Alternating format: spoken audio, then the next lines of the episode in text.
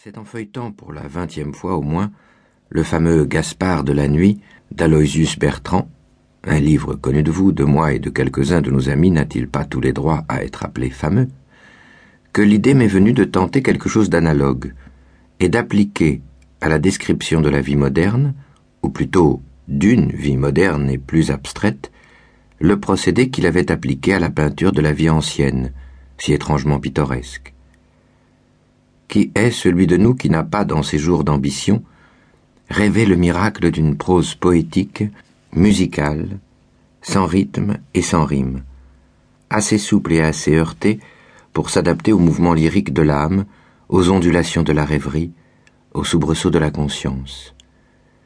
C'est surtout de la fréquentation des villes énormes, c'est du croisement de leurs innombrables rapports que naît cet idéal obsédant.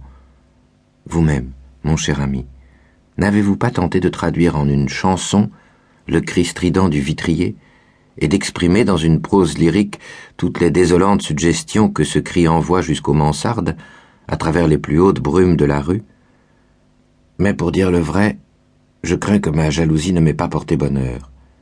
Sitôt que j'eus commencé le travail, je m'aperçus que non seulement je restais bien loin de mon mystérieux et brillant modèle, mais encore que je faisais quelque chose si cela peut s'appeler quelque chose, de singulièrement différent, accident dont tout autre que moi s'enorgueillirait sans doute, mais qui ne peut qu'humilier profondément un esprit qui regarde comme le plus grand honneur du poète d'accomplir juste ce qu'il a projeté de faire.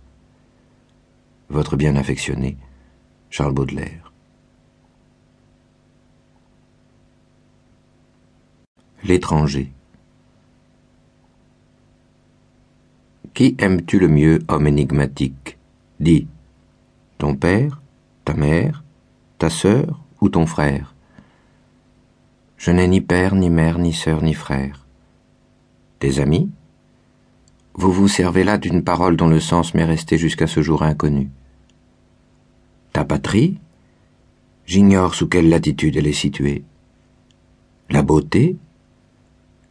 Je l'aimerais volontiers déesse et immortelle.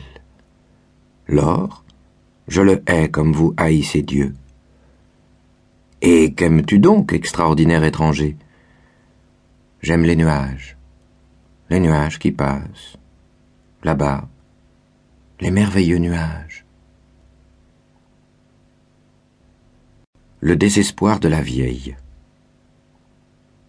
La petite vieille ratatinée se sentit toute réjouie en voyant ce joli enfant à qui chacun faisait fête, à qui tout le monde voulait plaire, ce joli être, si fragile comme elle, la petite vieille, et comme elle aussi, sans dents et sans cheveux.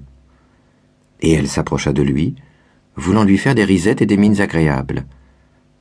Mais l'enfant épouvanté se débattait sous les caresses de la bonne femme décrépite, et remplissait la maison de ses glapissements.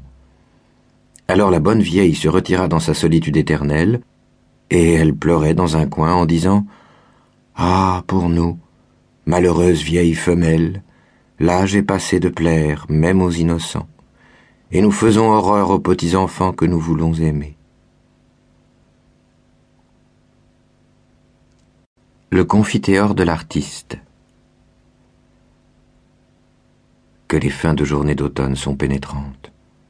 Ah, pénétrantes jusqu'à la douleur car il est de certaines sensations délicieuses dont le vague n'exclut pas l'intensité, et il n'est pas de pointe plus acérée que celle de l'infini. Grand délice que celui de noyer son regard dans l'immensité du ciel et de la mer.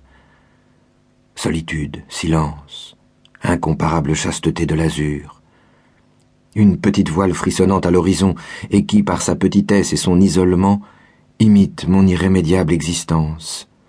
Mélodie monotone de la houle, toutes ces choses pensent par moi ou je pense par elles, car dans la grandeur de la rêverie le moi se perd vite.